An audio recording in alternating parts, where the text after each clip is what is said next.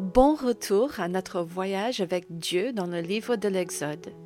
La dernière fois, nous avons laissé Moïse en pleine discussion, ou devrais-je dire en pleine objection, avec le Dieu de ses pères au buisson ardent.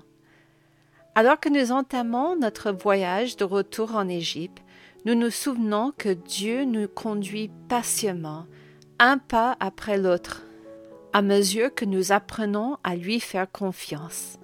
Allons-y. Moïse a trois autres objections qu'il adresse à Dieu au chapitre 4. La première est que Moïse se sent incapable de persuader le peuple au verset 1. Voici, ils ne me croiront point, et ils n'écouteront point ma voix, mais ils diront, L'Éternel ne t'est point apparu. La réponse de Dieu est de donner à Moïse deux signes pour convaincre le peuple de sa puissance, un bâton qui se transforme en serpent et une main qui devient malade et qui est guérie de façon miraculeuse. Dieu utilise ce que Moïse possédait déjà. Qu'y a-t-il dans ta main pour accomplir ces miracles? J'aime la façon dont Dieu révèle sa puissance à Moïse en prenant ce que Moïse pensait lui appartenir et en l'utilisant pour la gloire de Dieu. Dieu est capable de prendre notre vie quotidienne, nos talents et les capacités qu'il nous a déjà données pour accomplir son dessein. N'oublions pas que même les aspects les plus banals de notre vie peuvent être utilisés pour sa plus grande gloire si nous les lui cédons. Au verset 10, Moïse fait part à Dieu de son objection suivante.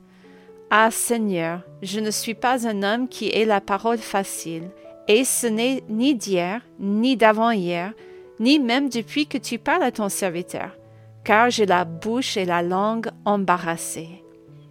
Certaines personnes ont supposé que Moïse avait peut-être un problème d'élocution, voire qu'il bégayait. Quoi qu'il en soit, Moïse pensait avoir une raison légitime de ne pas faire la volonté de Dieu.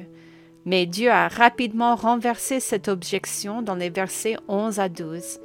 Qui a fait la bouche de l'homme Et qui rend muet ou sourd, voyant ou aveugle N'est-ce pas moi, l'Éternel? Va donc, je serai avec ta bouche, et je t'enseignerai ce que tu auras à dire. Dieu utilise nos plus grandes faiblesses pour lui apporter le plus grand honneur, car c'est à travers nos faiblesses que sa gloire brille.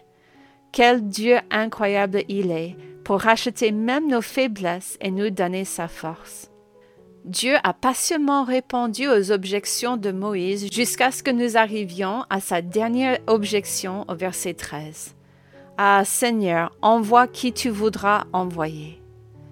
La dernière objection de Moïse est que Dieu a fait une erreur en le choisissant, que Moïse n'est pas la bonne personne et que Dieu devrait choisir quelqu'un d'autre. Dans sa bonté, Dieu, même s'il est en colère avec Moïse, envoie son frère Aaron pour l'accompagner dans cette mission. Au lieu d'abandonner Moïse et de choisir quelqu'un d'autre, Dieu fait taire les objections de Moïse en lui donnant un assistant pour partager la tâche. Quel Dieu plein de bonté. Dieu nous équipe certainement dans nos faiblesses pour que nous puissions accomplir sa volonté malgré nous. Moïse et sa famille prennent alors congé de Jéthro et entament le voyage de retour vers l'Égypte. Pendant le voyage, nous lisons un récit étrange au chapitre 4, verset 24. Pendant le voyage, en un lieu où Moïse passait la nuit, l'Éternel l'attaqua et voulut le faire mourir. Cela peut nous sembler très étrange. Après tout, Dieu n'avait-il pas appelé Moïse à cette mission? Pourquoi alors Dieu essaierait-il de le tuer pour empêcher Moïse d'accomplir sa volonté? Nous voyons en verset 25 que Moïse avait négligé l'acte d'obéissance le plus fondamental en tant qu'enfant d'Israël, la circoncision de son fils Gershom. Sephora accomplit l'acte peut-être parce que Moïse lui-même était trop frappé par le Seigneur pour l'accomplir. Et Dieu permet à Moïse de poursuivre son voyage. La promesse d'alliance de Dieu avec Abraham exigeait cette marque de circoncision. Ce n'était pas une petite négligence de la part de Moïse. puissions-nous nous rappeler d'honorer Dieu dans toutes les directives qu'il nous donne, afin de lui être agréable en toutes choses. Après avoir informé Aaron de toutes ces instructions de Dieu, Moïse et Aaron poursuivent au chapitre 5 leur première rencontre avec Pharaon. Je ne sais pas ce que Moïse attendait, mais Pharaon n'est pas très impressionné par le message de Moïse, comme nous le voyons au verset 2. Qui est l'Éternel pour que j'obéisse à sa voix en laissant aller Israël? Je ne connais point l'Éternel, et je ne laisserai point aller Israël. En réponse, Pharaon augmente les tâches des enfants d'Israël en ne leur fournissant plus de paille pour fabriquer leurs briques. Bien sûr, il s'agit d'une tâche impossible, mais elle a un effet sur les enfants d'Israël. Au verset 21, le peuple se plaint à Moïse et à Aaron. Que l'Éternel vous regarde et qu'il juge. Vous nous avez rendus odieux à Pharaon et à ses serviteurs. Vous avez mis une épée dans leurs mains pour nous faire périr. Ce ne semble pas être un bon début pour Moïse et Aaron, n'est-ce pas? D'un point de vue humain, il semble cruel que Dieu permette à son peuple d'être traité plus durement en réponse à son action en sa faveur. Moïse et Aaron obéissent et, au lieu que Dieu libère le peuple, ils sont punis plus sévèrement. Moïse soumet cette objection au Seigneur dans les versets 22 à 23. Seigneur, pourquoi as-tu fait du mal à ce peuple? Pourquoi m'as-tu envoyé?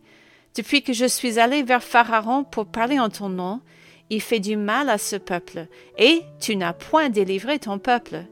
Nous voyons la première objection de Moïse revenir à la surface. Je ne suis pas la bonne personne pour ce travail. Au début du chapitre 6, Dieu rappelle patiemment à Moïse qu'il a un plan pour délivrer son peuple et qu'il accomplira toutes les promesses qu'il a faites au père de Moïse avant lui. Au verset 6, Dieu dit à Moïse, Je suis l'Éternel, je vous affranchirai des travaux dont vous chargent les Égyptiens, je vous délivrerai de leur servitude, et je vous sauverai à bras étendus et par des grands jugements. Dieu rappelle à Moïse qu'il a un plan et qu'il accomplira comme seul le Dieu éternel peut le faire. Dieu rappelle à Moïse qu'il délivrera son peuple à sa manière et en son temps. Lorsque Moïse et Aaron reviennent vers le peuple avec le message de Dieu, le peuple refuse d'écouter, comme nous le voyons au verset 9. Mais l'angoisse et la dure servitude les empêchèrent d'écouter Moïse. Comme il est difficile dans la souffrance d'espérer dans les promesses de Dieu.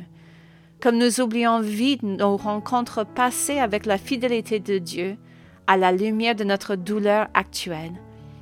C'est pourtant à ce moment-là nous devons nous accrocher plus fermement à ce que nous savons être vrai à propos de Dieu. Les enfants d'Israël sont au tout début de leur relation de confiance avec Dieu. Moïse l'est aussi, puisqu'il revient vers Dieu en répétant ses premières objections au verset 12. Voici, les enfants d'Israël ne m'ont point écouté. Comment Pharaon m'écouterait-il, moi qui n'ai pas la parole facile? Moïse et le peuple devront apprendre, tout comme nous tous, que Dieu est digne de notre confiance. Dieu accomplira sa parole et tiendra ses promesses et l'amour, la grâce et la miséricorde de Dieu sont plus que suffisants pour nous soutenir, même dans les moments les plus difficiles. Alors que nous terminons notre journée aujourd'hui, nous voyons une courte généalogie de l'histoire de la famille de Moïse et d'Aaron. Bien que cela ne semble pas être un détail important à ce moment de l'histoire des enfants d'Israël, nous savons que les archives de Dieu sont très importantes ce sont ces familles que Dieu utilisera comme ses prêtres et ses serviteurs dans sa maison. La prochaine fois, nous verrons comment Dieu a un plan pour délivrer son peuple. Je sais que je suis émerveillée chaque fois que je lis comment Dieu a utilisé les choses même que les Égyptiens adoraient pour les juger. Et bien sûr, nous verrons comment Dieu reste un Dieu fidèle malgré nos objections humaines. À la prochaine!